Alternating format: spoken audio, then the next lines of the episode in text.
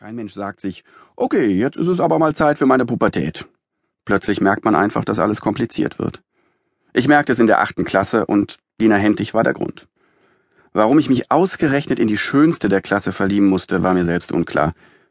Sie war blond. Mehr konnte ich kaum sagen, da ich mich nie traute, sie länger als eine Zehntelsekunde anzuschauen.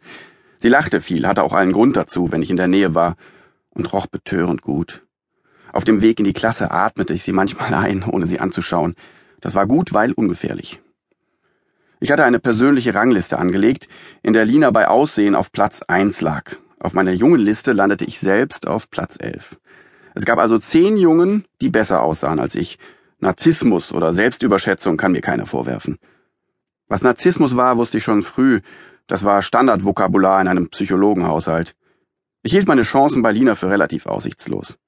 Laut eigener Statistik passte ich mit Listenplatz 11 zu einem Mädchen wie Dörte Passlik, der Nummer 11 auf der Mädchenliste.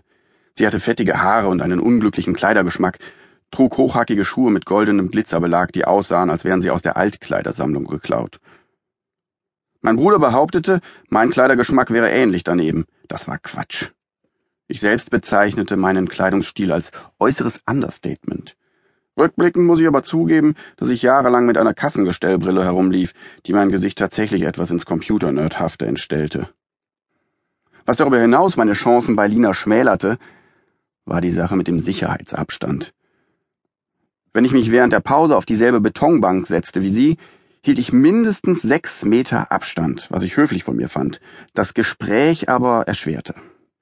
Ich fand, dass ein Gespräch sich zufällig entwickeln müsste, ohne Zwang wobei mir klar war, dass meine Maßnahmen für ein zwangloses Gespräch, Abstand und Schweigen höchstwahrscheinlich der Hauptgrund waren, dass es nie zu einem solchen kam. Über dieses Paradox grübelte ich, bis die achte Klasse vorbei war. Zu dieser Zeit hatte mein Bruder Henrik bereits ein Foto seiner ersten Freundin an der Wand hängen. Als Gitarrist einer Band war er automatisch interessant. Zwar probte die Band nie und trat auch nie auf, war aber Legitimation genug, einen Gitarrenkoffer mit Guns N' Roses Aufkleber und ein Stirnband zu tragen.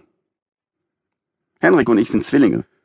Wir würden uns sehr ähnlich sehen, wenn wir uns gleich kleiden würden, was wir aber nie tun, weil wir ansonsten eher Gegensätze sind. Wir sind nicht einmal am selben Tag geboren. Er kam kurz vor zwölf, ich fünf Minuten danach.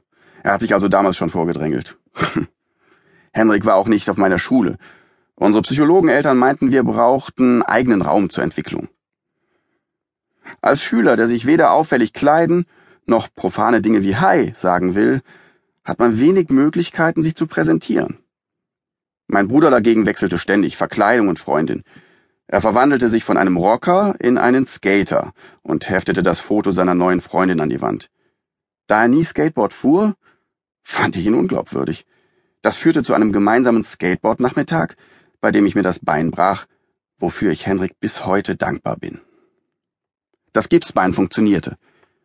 Zum ersten Mal bemerkte Lina, dass ich existierte. Aus irgendeinem Grund fand sie's lustig, auf meinem Gipsbein zu unterschreiben. Lina! Ausrufezeichen. Leider blieb das der einzige Kontakt zwischen uns beiden. Ich überlegte kurz, ob ich mir noch einmal ein Bein brechen sollte, aber da war die neunte Klasse auch schon vorbei. Mittlerweile brachte Henrik seine dritte Freundin, Melanie, mit nach Hause. Henrik war jetzt Surfer. Sogar mit einem Surfbrett, das an der Wand lehnte, was unfassbar lächerlich war. Während laute Musik aus seinem Zimmer dröhnte, wuchs in mir der Wunsch, die Tür aufzureißen und Melanie anzuschreien.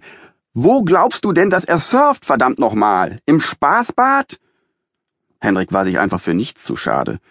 Die Felle, die mein Vater im Winter auf den Autositzen hatte, zerschnitt er und schneiderte sich daraus eine Weste.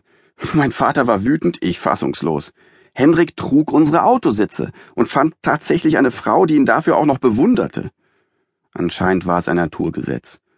Wer nicht allein sein will, muss sich zum Affen machen. Ich gab auf. Wahrscheinlich wäre ich Mönch geworden oder so etwas. Aber dann kam der Roboter.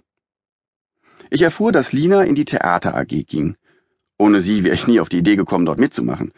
Es gab Schüler, die Kulissen malten, andere kümmerten sich um das Licht. So etwas in der Art wollte ich auch machen, um unauffällig in ihrer Nähe zu sein. Da bot mir mein Deutschlehrer eine Rolle an. Ich lehnte zuerst ab, aber die Rolle, die er mir anbot, war der Roboter. Man würde mich nicht sehen, denn ich sollte einen Computermonitor über dem Kopf tragen. Also sagte ich zu. Mit einem Pappmonitor auf dem Kopf war ich lächerlich, was ja meiner eigenen Theorie zufolge meine Chancen bei Lina beträchtlich steigerte, da ich mich zum Affen machte.